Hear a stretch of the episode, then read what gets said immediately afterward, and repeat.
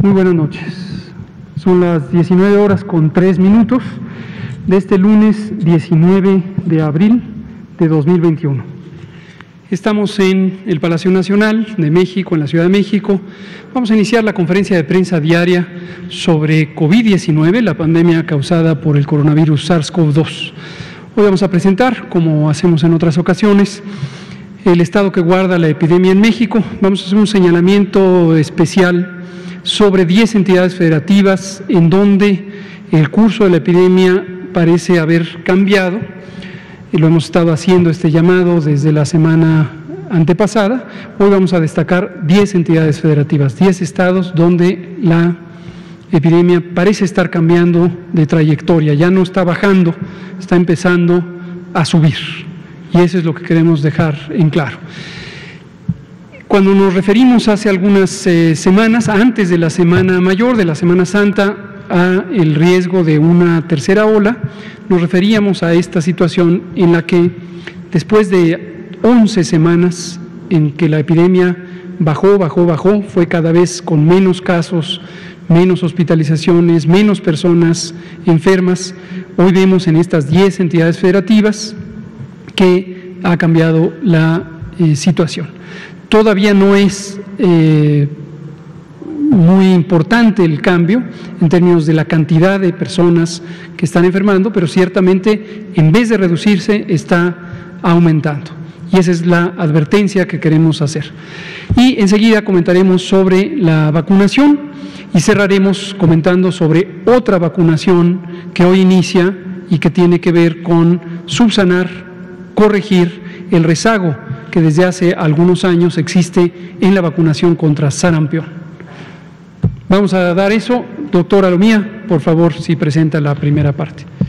Con mucho gusto, señor subsecretario. Muy buenas tardes con todas y con todos los presentes y una bienvenida también a todas las personas que esta noche nos están siguiendo en esta conferencia de prensa. Vamos a actualizar el comportamiento de la epidemia de la COVID-19 en México. Al día de hoy, 2.496.235 son los casos estimados acumulados que se tienen registrados en base al sistema informático donde todas las entidades federativas notifican sus casos desde que son sospechosos y a través de los diferentes mecanismos de pruebas de laboratorio, dictaminación o clasificación, entonces empezamos a tener el número de personas que padecen la COVID-19. Como podemos ver, el día de hoy llamamos la atención porque ya desde ayer que abrimos la gráfica a la semana 14, eh, pues bueno, las prácticamente 11 semanas continuas que teníamos con una tendencia descendente se ven ahora entre la semana 13 eh, y 14 con un incremento que ya para el día de hoy es de un más 4%.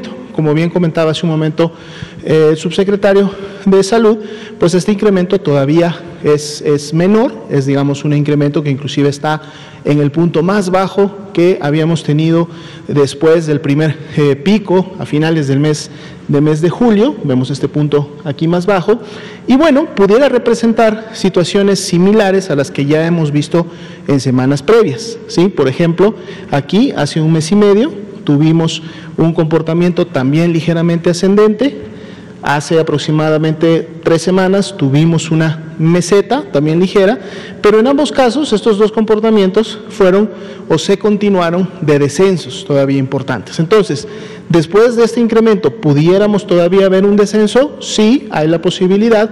Sin embargo, el cambio es importante ya de hacerlo notar, sobre todo cuando estamos en los tiempos en donde pudiéramos esperar un incremento de casos secundarios precisamente a la actividad y la movilización que se dio durante las semanas de vacaciones de Semana Santa y específicamente el fin de semana largo en donde también hubo bastante movilización. Entonces, que ese más 4% de seguro seguirá además incrementándose en el transcurso de los siguientes días. Deberemos estar muy atentos al comportamiento de la semana 15, que es la semana que sigue, para ver si esta también empieza a materializar o continuar el ascenso o pudiera representar una nueva disminución. Y es lo que vamos a revisar más adelante en relación a las entidades federativas. Recordemos que esto, lo que estamos viendo es una media del comportamiento nacional, porque de que la línea o la tendencia sube o baje, es prácticamente la sumatoria y la media de lo que está ocurriendo en cada una de las 32 entidades federativas. Entonces, si tenemos un comportamiento de más 4% en la curva nacional, quiere decir que hay entidades que tienen incremento y que por lo tanto están contribuyendo a este aumento nacional de 4%, pero entonces también tenemos obviamente entidades que continúan con una tendencia descendente o con algún comportamiento de meseta y por eso no dejan que la curva nacional se incremente todavía de manera importante. Continúa en 1% los casos activos estimados, para efectos, decíamos, este cambio todavía es mínimo, no está afectando aún otros indicadores, como lo vamos a ver también en la siguiente diapositiva, todavía no tenemos un cambio o un impacto en el comportamiento hospitalario. Cuando hablamos del comportamiento hospitalario estamos hablando directamente de los casos graves y los casos críticos, recordando que son las personas que requieren de una cama general o de una cama con ventilador. Aquí todavía seguimos viendo una disminución y no hemos tenido incrementos en los últimos días importantes, siguen un 16% esta ocupación nacional y más aún cuando la vemos por tipo de cama, si vemos la siguiente diapositiva en donde enfocamos a las camas eh, generales, abrimos esta semana precisamente con uno de los porcentajes más bajos de la ocupación de camas generales que hemos tenido también hasta el momento de la eh, epidemia en México, 15% la ocupación nacional y podemos ver que ninguna entidad tiene ocupaciones por encima del 30%, o sea, se ha llegado a ese nivel de disminución en función de las camas generales, lo cual deja 26.233 camas disponibles para este tipo de pacientes. Si vemos la siguiente diapositiva, donde están las camas con ventilador, aquí también hemos tenido una disminución, solo dos entidades entre un 30 y un 49%, este número había estado entre 5 y 6 entidades, ha ido disminuyendo día con día, y 30 entidades, la gran mayoría por debajo del 30%, y veamos, regresamos a ocupaciones nacionales de camas con ventilador por debajo del 20% a nivel de todo el país, 18% de hecho para el día de hoy. Eh, obviamente tenemos que estar expectantes porque siempre también lo hemos comentado en conferencias previas, que recordemos que lo primero que solemos eh, identificar o ver o lo que sucede es que puede incrementarse la transmisión comunitaria, esto en su momento representa obviamente el incremento de casos, es decir, de personas que desarrollan y manifiestan la enfermedad, y entonces en la medida que van pasando los días, el porcentaje de estas personas que desarrollan enfermedad grave o crítica termina finalmente demandando atención médica. Entonces está relacionado y siempre hay un retraso de alrededor de dos semanas en relación a la ocupación. Pero entonces hasta el momento todavía no estamos viendo una señal en este tipo de indicadores.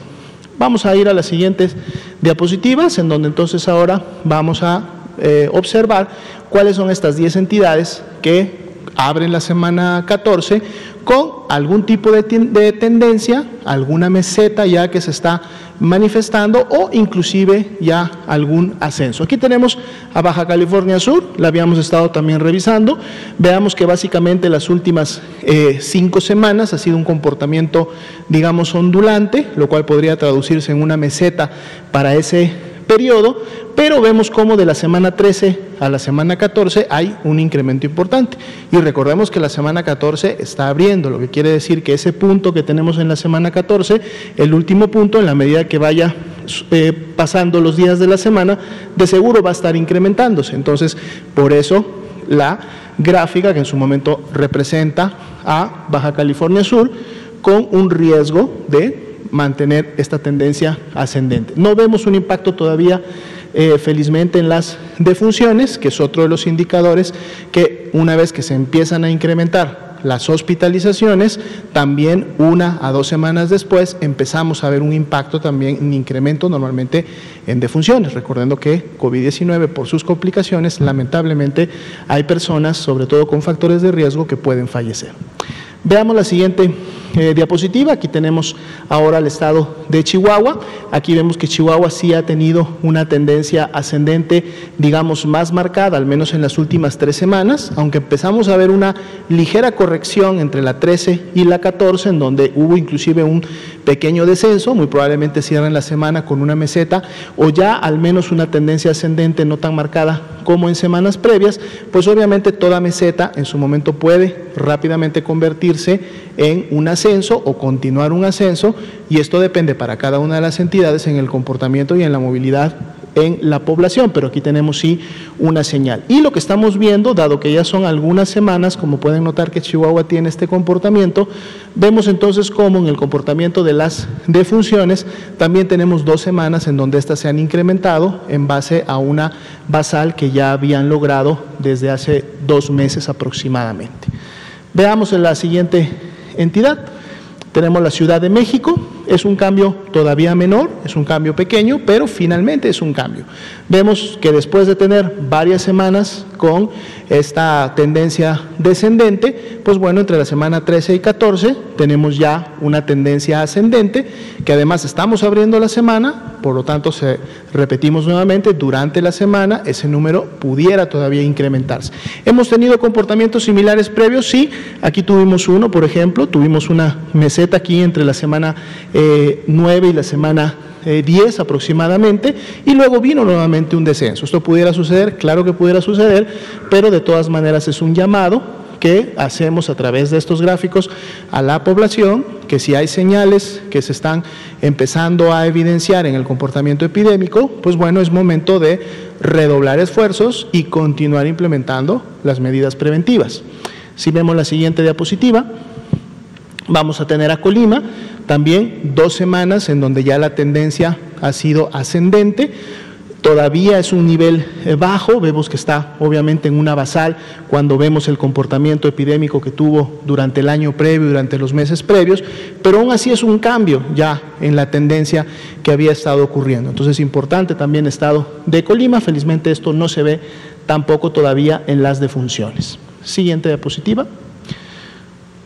Tenemos el estado de Durango, es apenas la primera semana en donde podemos ver un incremento, aún sin embargo este incremento podemos ver que todavía no rebasa una meseta previa que había tenido aproximadamente durante el mes o mes y medio previo. Sin embargo, esa, esa tendencia descendente y comportamiento basal que había tenido durante la semana 12 y 13 ya no continuó, sino que ahora en la 14 vuelve nuevamente a magnitudes similares a los de semanas previas y bueno, lo que obviamente no se quiere es que esa tendencia continúe o que en la, o que en la 15 pudiera entonces aumentar, sin embargo es un comportamiento todavía muy basal. La siguiente, por favor. Estado de México. Igual, después de varias semanas de descenso, empezamos a ver un comportamiento de meseta. Meseta que se inicia la semana en meseta, quiere decir que va a terminar de seguro con una tendencia eh, ascendente y entonces hay que tener cuidado porque es una situación bastante similar a la que vimos en Ciudad eh, de México, en donde una señal oportuna nos, nos debe de llamar a, decíamos, seguir implementando las medidas y entonces poder contener tanto una meseta como un ascenso eh, eh, inicial.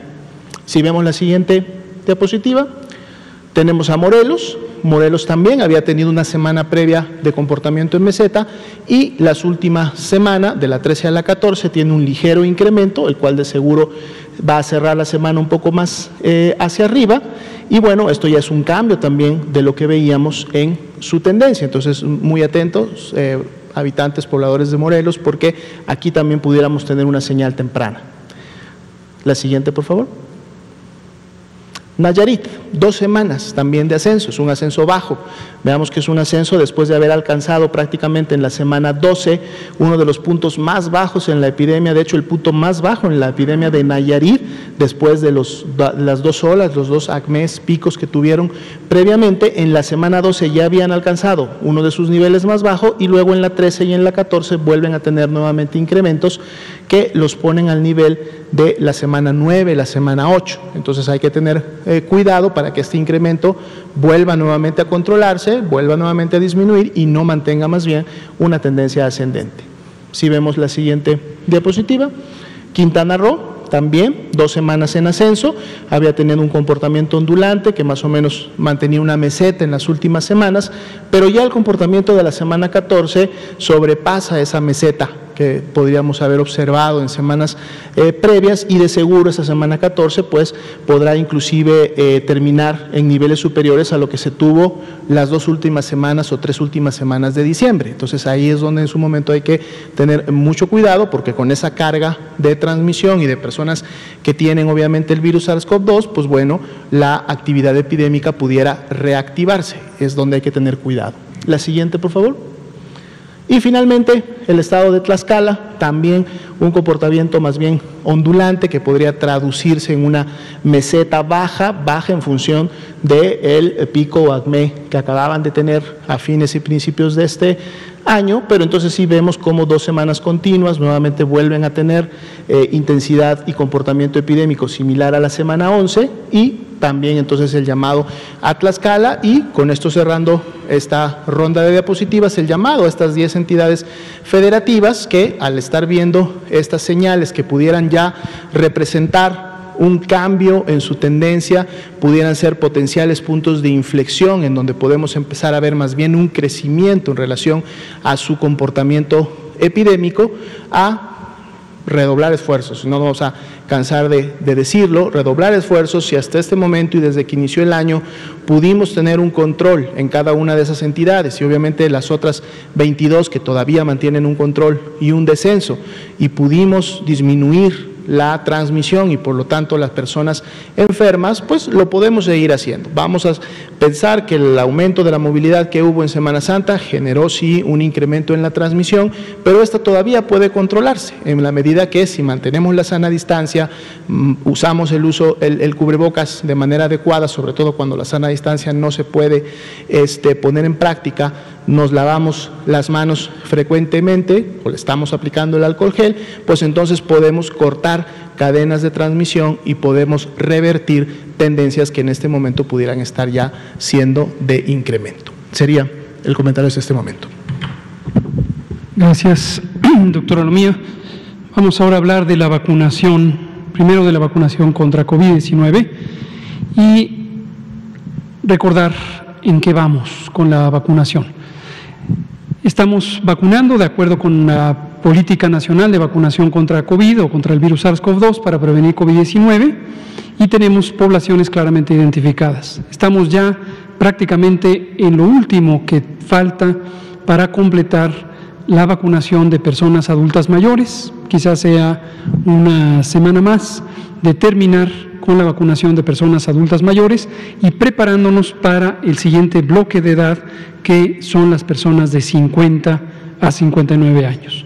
Por otro lado, continúa la vacunación de personal de salud de primera línea y segunda línea que está convenientemente registrado y que se ha verificado por parte de las autoridades sanitarias estatales que efectivamente se encuentra laborando en primera y segunda línea. Son 11 categorías laborales que están en esa condición. Eso continúa. Estamos próximos, mañana lo eh, daremos el arranque, a iniciar la vacunación a personal educativo nacional.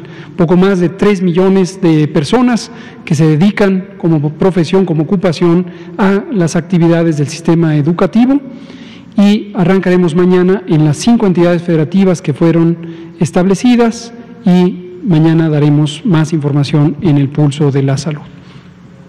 Hoy vacunamos hasta el corte de ayer a las 11 de la noche. Recuerden que ya damos la información completa del día previo, 127.244 dosis de las distintas vacunas contra COVID. La siguiente. En forma acumulativa son 14.368.074 vacunas que se han aplicado. La siguiente, y lo vemos desglosado precisamente por estas tres poblaciones que están en proceso de vacunación. Aquí vemos a las personas trabajadoras del sistema de salud, tanto público como privado, las personas del sistema educativo hasta esta fecha solamente en Campeche, mañana iniciarán los cinco nuevos entidades federativas, y las personas adultas mayores, 10.290.867. La siguiente, por favor.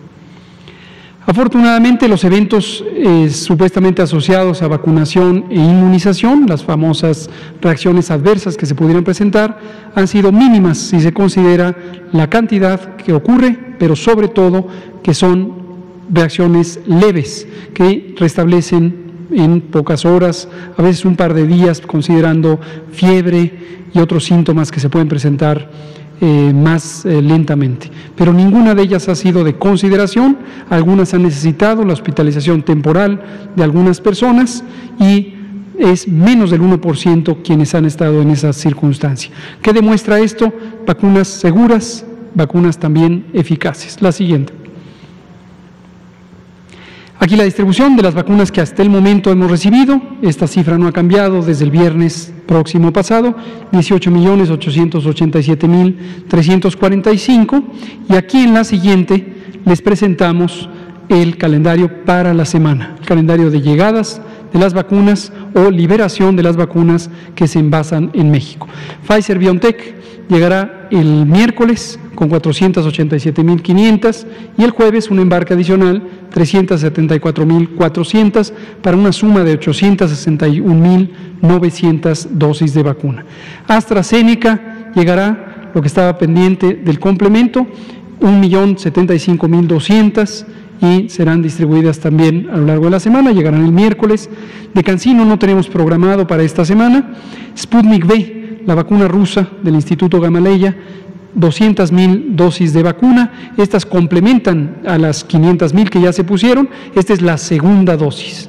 Todas aquellas personas que les tocó vacuna Sputnik V, sepan que este miércoles llega ya la eh, segunda dosis, primer embarque 200 mil y la próxima semana muy probablemente en martes, el martes 26, otras 300 mil, para completar durante abril las 500 mil segundas dosis de la vacuna Sputnik B.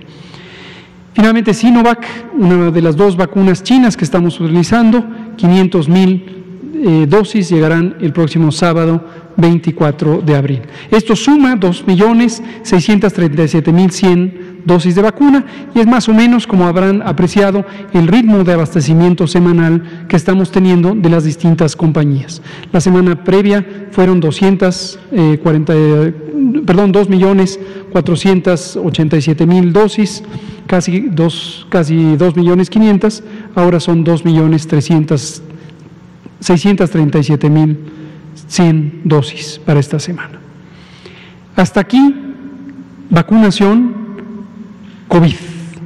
Marco el, el alto para comentar ahora sobre otro elemento de vacunación que inició hoy. Como todos y todas ustedes saben, los programas de salud pública atienden a múltiples enfermedades, a múltiples situaciones de prevención. Seguimos atendiendo la epidemia, seguimos avanzando en la vacunación contra COVID, pero tenemos que seguir avanzando en el resto del esquema nacional de vacunación. Y ahora me voy a referir a sarampión, sarampión. Y antes de presentar un par de imágenes, quiero comentar el contexto.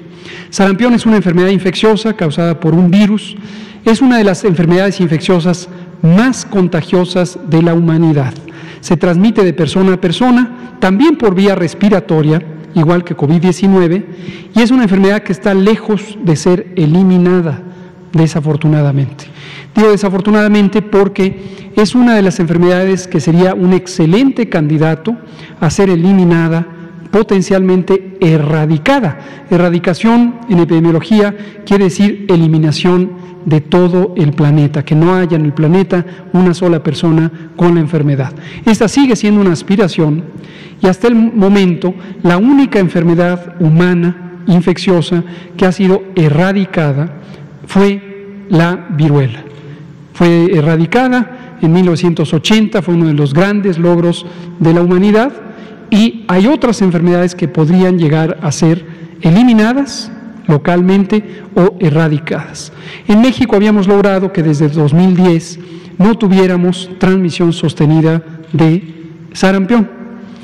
Desafortunadamente, alrededor de eh, mitad de la siguiente década hubo brotes de sarampión en América del Sur, justo cuando la Organización Mundial y Panamericana de la Salud se aprestaban a certificar la eliminación en todo el continente, pero hubo una reemergencia. En otras regiones del mundo, en particular Europa, Europa occidental, pero también Europa oriental, múltiples países tienen transmisión sostenida de sarampión. Todo el tiempo, en particular en la primavera, hay casos de sarampión. Y mientras exista sarampión en alguna parte del mundo, puede haber sarampión en otras partes del mundo. En África también tenemos enormes rezagos, sistemas de salud eh, poco robustos en muchos países y también una enorme, enorme, enorme desigualdad de distribución de la riqueza mundial que desfavorece a África, desfavorece a varios países asiáticos. Todo ese es el contexto. En el caso mexicano, hemos tenido un programa de vacunación universal que fue establecido en 1972 y ha sido motivo de orgullo de la salud pública de México. Se han logrado muchas cosas buenas en prevención de enfermedades que se pueden prevenir por vacunación. Desafortunadamente, a lo largo de ya varios años, se ha ido erosionando la capacidad del programa de vacunación universal. Esto es algo que algunas personas se resisten a reconocer, que se fue deteriorando la capacidad del sistema de salud pública y en particular del programa de vacunación durante al menos los últimos 20 años se fue deteriorando. No se invirtió en las cámaras y la red de, de, refrigeración, la famosa red fría, no se contrató más personal a pesar de que siguió creciendo la población, se empezó a ampliar la cantidad de vacunas que se ponían, de tipos de vacuna, sin considerar la inversión sostenida para tener personal, instalaciones, equipos para el funcionamiento de este programa. Y empezó a deteriorarse la cobertura. Llamamos cobertura a qué porcentaje de la población que debe ser protegida por vacunas está realmente protegida. Finalmente, sarampión, por ser una de las enfermedades más transmisibles, se necesita tener una altísima cobertura de vacunación para evitar la reemergencia, que haya brotes o que se mantengan los brotes. Arriba del 95% de la población debe tener inmunidad contra el sarampión. Dado que en México los grandes brotes de sarampión desaparecieron durante los años 90 del siglo XX y lo que llevamos hasta ahora del siglo XXI, ya la probabilidad de tener inmunidad por haber padecido sarampión es sumamente baja. Muy pocas personas podrían tener esa situación. La protección viene de la vacuna. Pero si no se pone la vacuna, si no llega la vacuna, entonces se deteriora la inmunidad poblacional y hay riesgo de que reemerja. Y tal es la situación que ocurrió en 2020. Tuvimos transmisión amplia de sarampión. En 2019 tuvimos 20 casos de sarampión. Siempre los países, aun cuando ya hayan eliminado el sarampión, pueden tener casos importados de sarampión pero generalmente no hay transmisión sostenida. En 2020 tuvimos casi 200 casos en un brote o varias cadenas de transmisión en el país. Y esto lo que revela es que se ha deteriorado por varios años ya, en particular, y lo tenemos bien identificado, de 2015 en adelante. 2015, 2016, 2017, 2018 no se cumplieron las metas de vacunación contra sarampión. Esto seguramente lo recordarán, desde que entramos a esta administración lo alertamos al público para que supiera lo que había ocurrido de 2015 a 2018. Entonces necesitamos hacer un esfuerzo adicional por recuperar la cobertura de vacunación, de protección contra el sarampión.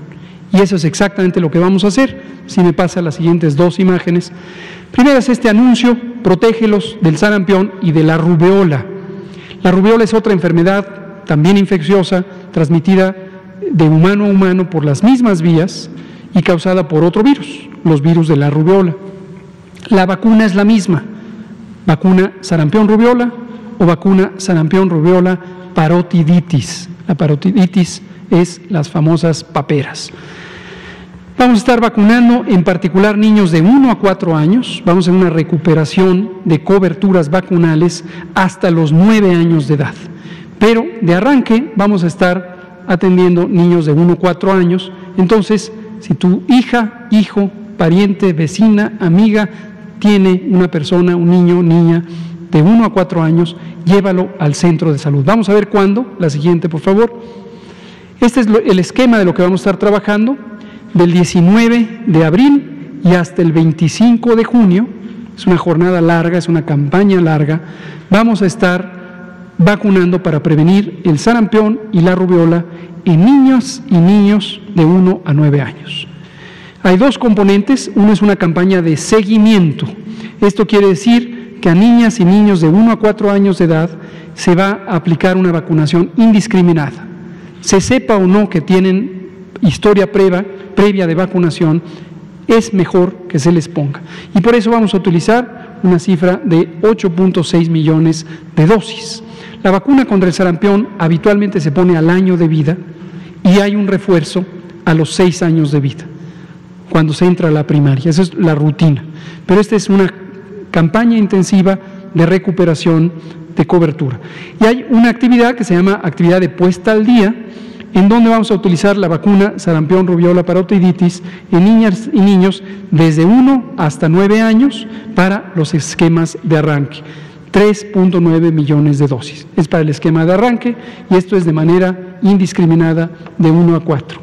También vamos a estar poniendo la vacuna hexavalente en niñas eh, y niños de 2 a 59 meses, es decir, hasta los 4 años, y en forma opcional cualquier otra vacuna del esquema que la persona, la familia, sepa que le falta a la niña y al niño.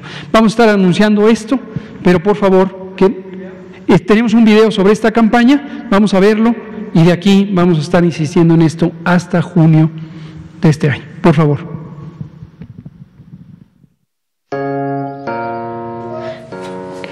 Hola.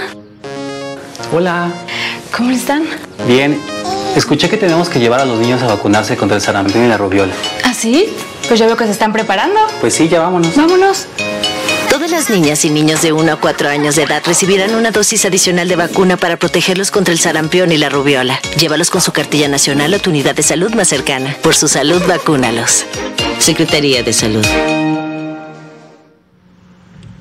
Entonces vamos a estar intercalando esta información, pero les pedimos a usted que está en su casa, corra la voz. Desde hoy, 19 de abril, y hasta mitad eh, de junio, hasta el 25 de junio vamos a estar vacunando contra el sarampión niñas y niños de 1 a 4 años y les pedimos a ustedes, comunicadoras, comunicadores, ayúdenos a difundir esta información. Vamos a empezar con ustedes, usted, usted, usted y usted. Gracias. Buenas noches, doctor Gatel. Mónica Barrera, de Grupo ASIR. Oiga, aunque el viernes le pusimos mucha atención, siempre le ponemos, siempre lo seguimos, eh, el viernes usted aclaró que eh, en esta vacunación para los profesores en todos los niveles educativos, excepto quien en las escuelas que no estén bajo el reconocimiento de validez oficial de estudios, el REBOE, usted lo explicó ampliamente. Sin embargo, han llegado algunas preguntas a nuestra redacción solamente para precisar algunos puntos. Por ejemplo, ¿qué pasará con las escuelas incorporadas a la UNAM? ¿Los maestros serán vacunados o no? Por ejemplo, en la prepa 2 se tiene una secundaria, en este caso los maestros serán vacunados. ¿Qué pasará con los maestros de universidades como la UNAM, el POLI, el TEC de Monterrey, la NAHUAC, la Universidad del Valle de México? ¿Están contemplados en este plan de vacunación o también van a tener que esperar? Y bueno, finalmente, ¿cuándo estarán todas las escuelas vacunadas en los profesores y el personal y regresando a la normalidad? ¿Podría ser hasta agosto, como dijo la jefa de gobierno? Gracias. Qué amable, muchas gracias. Esto es muy importante que quede claro eh, y gracias por traerlo a, las preguntas. En el sistema educativo existen múltiples niveles y también múltiples subsistemas eh, educativos. Es muy complejo la arquitectura del sistema educativo nacional. Las universidades eh, públicas tienen mm, una enorme cantidad de, ellas, entiendo que la mayoría, la capacidad de tener autonomía. Por ley se ha establecido, y esto es un elemento histórico de suma importancia, eh, las universidades mayores, las grandes, casi todas las universidades estatales, no todas, pero la mayoría, definitivamente la Universidad Nacional Autónoma de México, la UAM, eh, la Universidad Autónoma Metropolitana, muchas tienen autonomía y por lo tanto tienen la facultad, la capacidad legal de emitir los títulos, no necesitan tener un reconocimiento secundario por parte de la Secretaría de Educación Pública. Para quienes hemos estudiado una profesión, tenemos además que hacer un registro de profesiones en el que obtenemos una cédula profesional, pero eso es aparte del título. Los títulos universitarios de las instituciones autónomas por sí mismos tienen validez oficial. Entonces, en este sentido, lo que comenté el viernes, que lo ratifico, las dependencias que son candidatas a ser vacunado su personal son aquellas que o bien son instituciones de educación superior que gozan de autonomía, términos legales, o bien aquellas que tienen por ley que estar registradas con la Secretaría de Educación Pública y que lo están, que tienen este registro de validez eh, oficial, reconocimiento de validez oficial, es el, nombre, REBOE, reconocimiento de validez oficial. Pero qué bueno que se comenta, para que no haya duda, obviamente en la máxima casa de estudios, en la Universidad Nacional, incluidas las preparatorias, incluidas aquellas que tienen eh, educación media superior, como es el caso de la preparatoria número 2, también su personal va a ser vacunado. Todas las privadas que no están autónomas. Todas aquellas que por ley tendrían que estar registradas ante la SEP y requieren, por lo tanto, para tener un funcionamiento legal de reconocimiento de validez oficial, si lo tienen, van a ser vacunadas. Pongámoslo al revés, porque es la minoría. Aquellas eh, centros escolares que debiendo tener reconocimiento oficial carezcan de él, en su mayoría es porque no han terminado el trámite correspondiente. Hay algunas pequeñas, casi siempre son pequeñas, escuelas que llevan años en el proceso de eh, terminar su trámite de registro y no lo obtienen, no por culpa de la SEP, en su mayoría es porque no cumplen los requisitos de ley. Esas son las que quedarán excluidas. Todas las demás, digamos las que estén en regla, serán eh, consideradas para la vacunación. Muchas gracias. Juan Hernández, por favor. Gracias. Buenas noches. Juan Hernández de Basta y de Grupo Cantón. Esta, bueno, eh, el viernes usted nos informaba que eran siete entidades, hoy son tres, son tres entidades más que se suman a esta advertencia. Vuelvo de nuevo a hacerle esta misma pregunta. Estamos hablando precisamente de un periodo electoral. Eh, ¿En qué momento se puede eh, hablar de, bueno, de pasar de la advertencia a una alerta?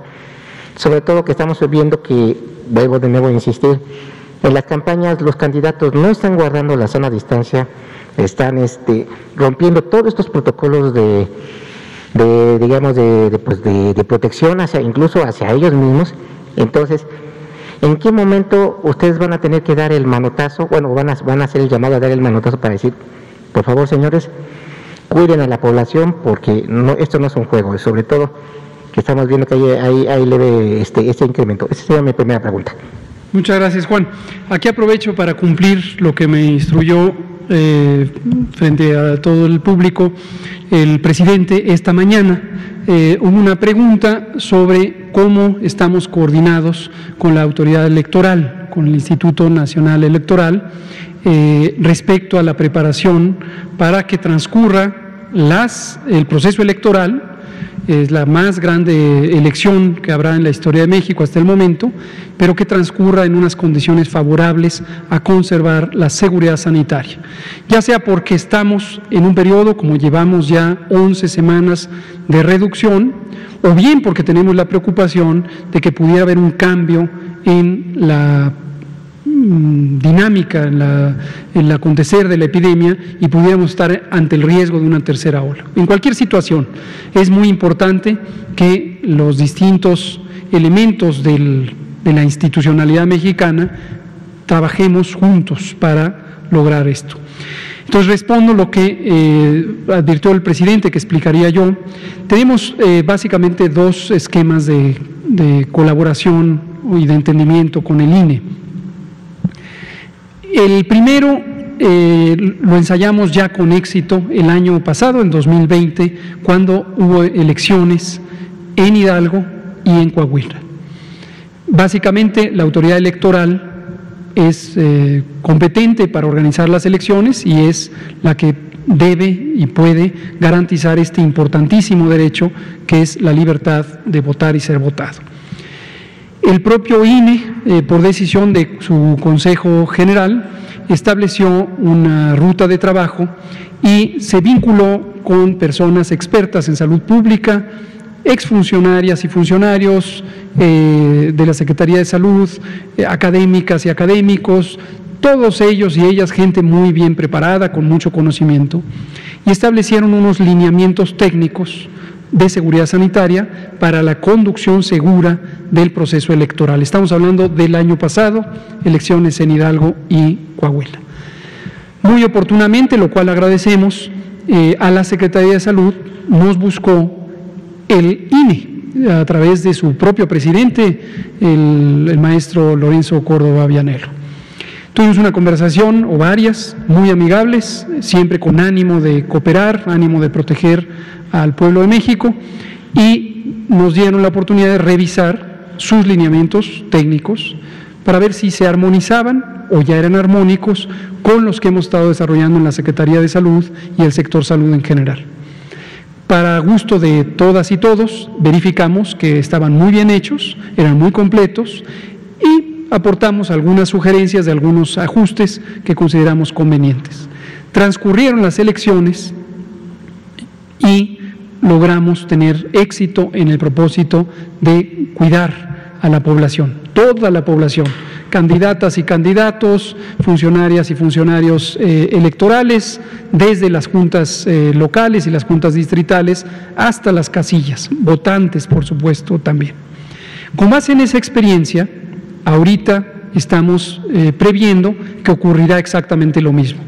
Va a ser más complejo, puesto que es todo el país simultáneamente y territorialmente requiere mayor capacidad de vigilancia y atención para que en todos los lugares se respeten los protocolos de seguridad sanitaria.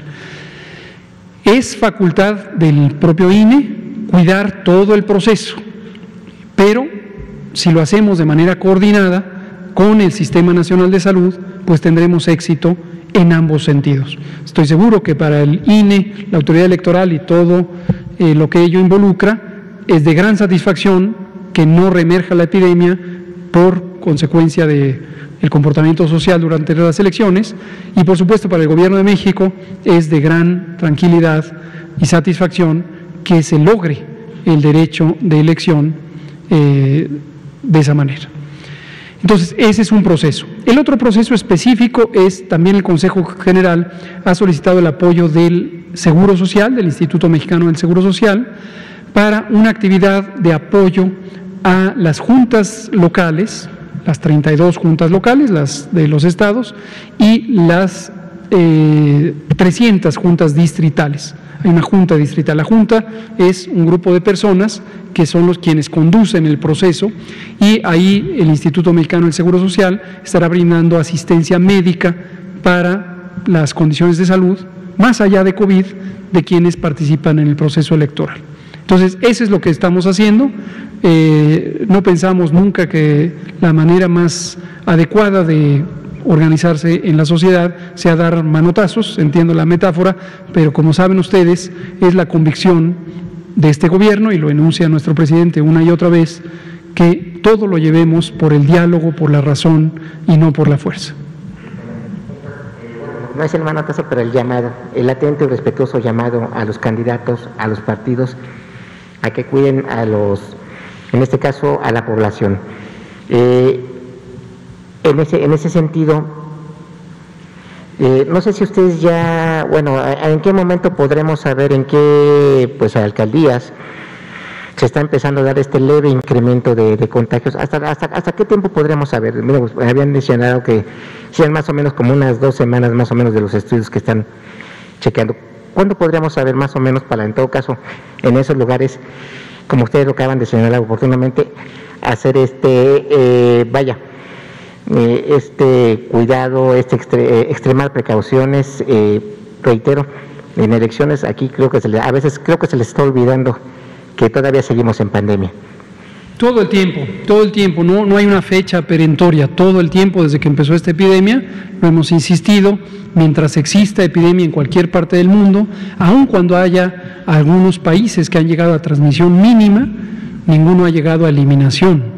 Y en cualquier momento existe la posibilidad de una reemergencia. Entonces, si nos fijáramos solo en fechas concretas o sitios concretos, perderíamos de vista que en todos los lugares, en todo momento, todas las personas debemos seguir las recomendaciones generales y particulares de prevención que son las que hemos enumerado en infinidad de veces, tanto aquí como en los distintos medios de difusión, tanto la autoridad sanitaria federal como la estatal o incluso funcionarias y funcionarios municipales.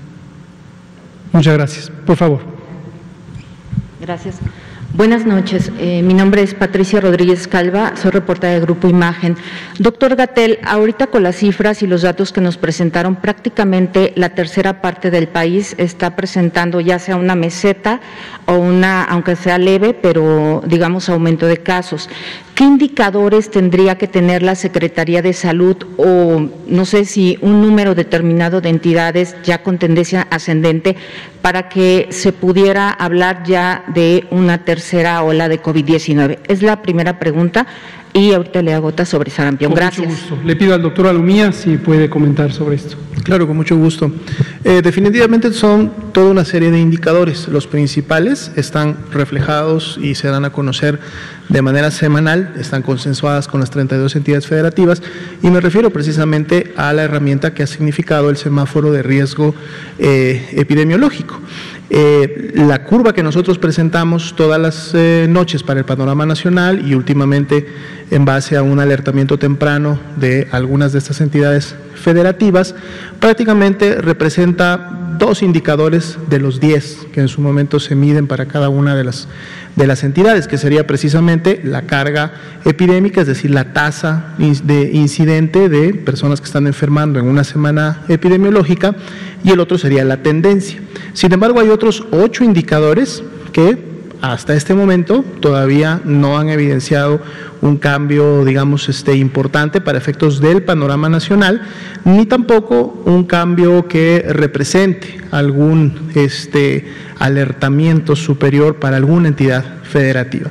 El monitoreo se realiza de manera diaria. De manera diaria se están actualizando estos 10 indicadores y precisamente cuando vemos que alguno de ellos tiene algún comportamiento diferente al que estaba ocurriendo, sobre todo si este tiene que ver con un incremento, obviamente en, la, en, en su afectación poblacional, entonces la entidad es inmediatamente este, alertada. Tenemos productos semanales, tenemos reuniones a través de videoconferencias y en algunas ocasiones inclusive tenemos reuniones en donde visitamos a las entidades federativas, sobre todo cuando obviamente más indicadores empiezan ya a presentar señales importantes. Entonces, eh, lo que hemos comentado hoy y lo vamos a estar haciendo en siguientes semanas es emitir la señal, digamos, eh, pública más oportuna posible para que vaya de la mano con la comunicación de riesgos a la población, ¿no? De decirle, hemos alcanzado un nivel de control epidémico importante en la mayoría de las entidades, pero eso no significa que haberlo logrado o por haberlo logrado ya podemos dejar de implementar las medidas preventivas, sino al revés, si lo hemos logrado es porque las medidas preventivas se han implementado y entonces si en algunas entidades o en algunos municipios por algún motivo empezamos a ver incrementos, quiere decir que se dejaron de implementar estas medidas o por lo menos no se están aplicando con la misma intensidad de las últimas semanas. De ahí el llamado que hacemos a la población de no desviarnos del objetivo, Recordemos que la Estrategia Nacional de Vacunación sigue avanzando y si nosotros queremos en la medida pues tener cada vez más población vacunadas, sobre todo terminar las segundas dosis de los adultos mayores de 60 años y más y por lo tanto tener a esta población de mayor riesgo protegida para que no pueda enfermar gravemente ni, ni fallecer, pues entonces tenemos que seguir con las medidas preventivas individuales y colectivas para alcanzar tanto el objetivo de la vacunación como en su momento el objetivo del control epidémico.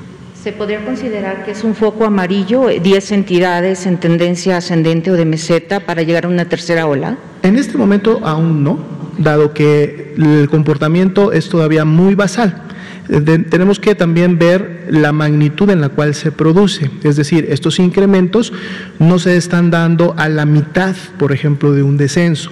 O lo que estamos viendo en los casos de mesetas no son mesetas altas o mesetas que en su momento estén pegados al pico o al último acme, a la última ola, vamos a decirlo de esa manera.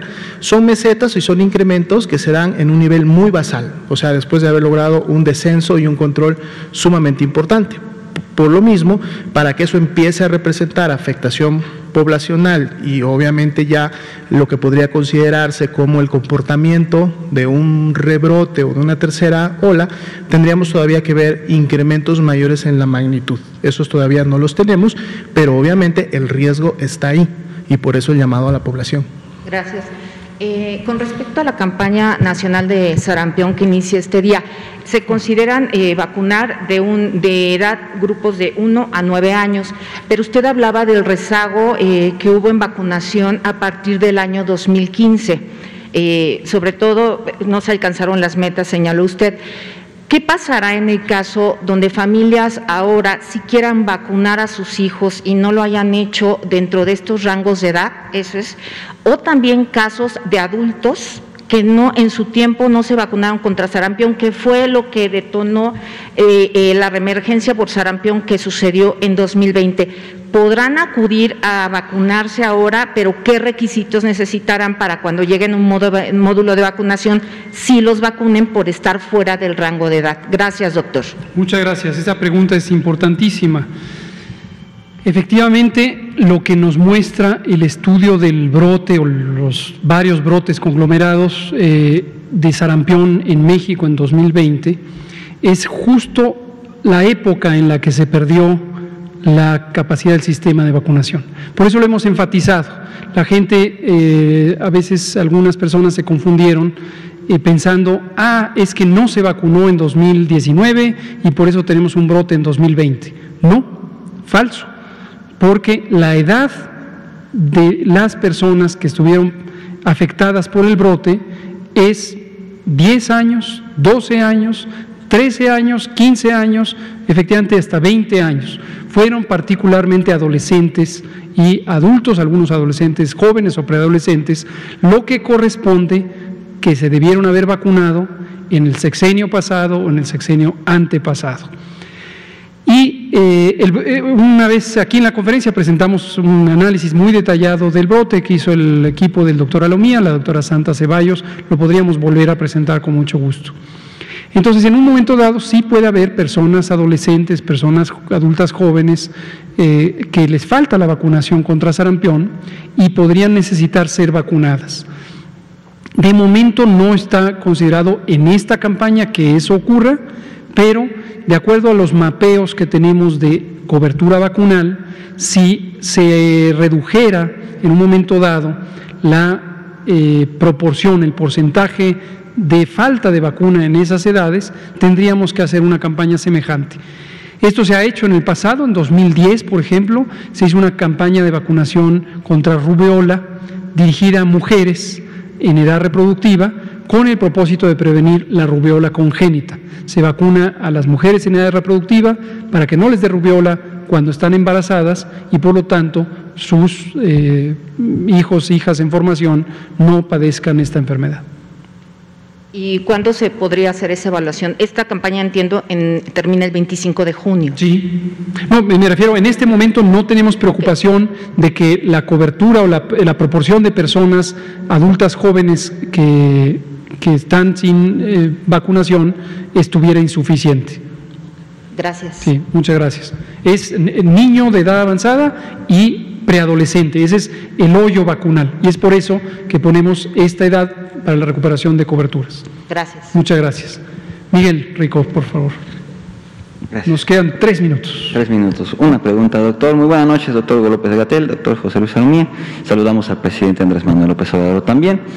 Eh, doctor, con respecto a la exposición que dieron hace unos días, eh, una conferencia vía virtual de la nutrición en niños, niñas y adolescentes, habían expresado que eh, tenían, bueno, México estaba dentro de los primeros lugares en, mala nutrición en niños y, niñas y adolescentes. Eh, quisiera preguntarles si han evaluado esto o qué nos podrían comentar con respecto a estos análisis y el regreso a clases próximas. No sé si, si haya mayor riesgo de contagio para ellos o si pudiera haber ciertas medidas. Dado que pues estamos dentro de los primeros lugares, pues no es así como que una medida, no sé, pienso yo que tan estándar, ¿no? un regreso a clases con una posible población de, riesgo. ¿Qué nos podrían comentar respecto a eso? Cómo no, con mucho gusto. Primero, recomiendo mucha cautela cuando se hacen comparaciones. Eh, vemos a veces en la prensa estas oleadas de primer lugar en esto, cuarto lugar en aquello, tercer lugar en aquello.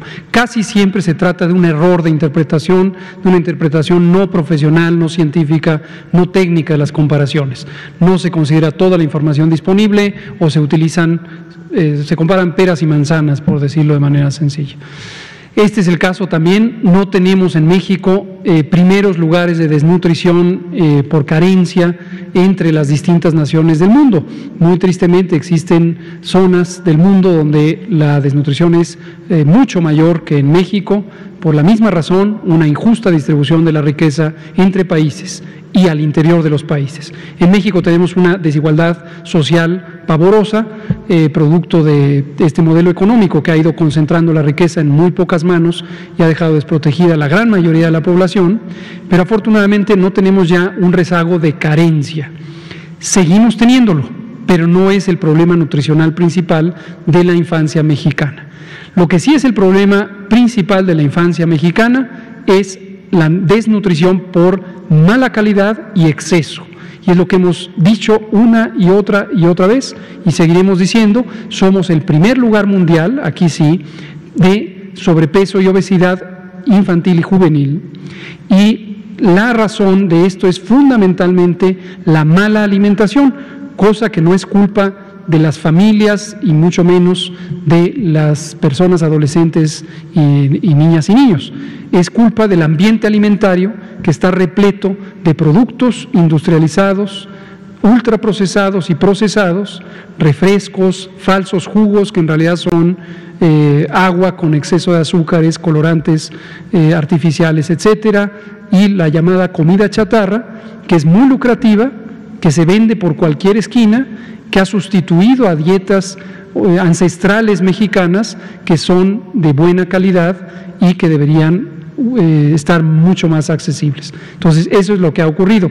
Con respecto a eso, la secretaria de Educación Pública, la maestra Delfina Gómez, tiene muy claro que una de las prioridades en esta alianza entre el sector salud y el sector educativo es trabajar por lograr ambientes escolares saludables en múltiples aspectos y uno de ellos es que no exista eh, este acceso tan prolífico que hay a estos productos chatarra y bebidas chatarra que han dañado tanto a la niñez, la adolescencia y la adultez mexicana. Muchas gracias. Aquí se nos acaba el tiempo, son las 20 horas con un minuto. Seguimos y nos vemos mañana en el Pulso de la Salud. Muchas gracias, Paco, muchas gracias. Hasta pronto.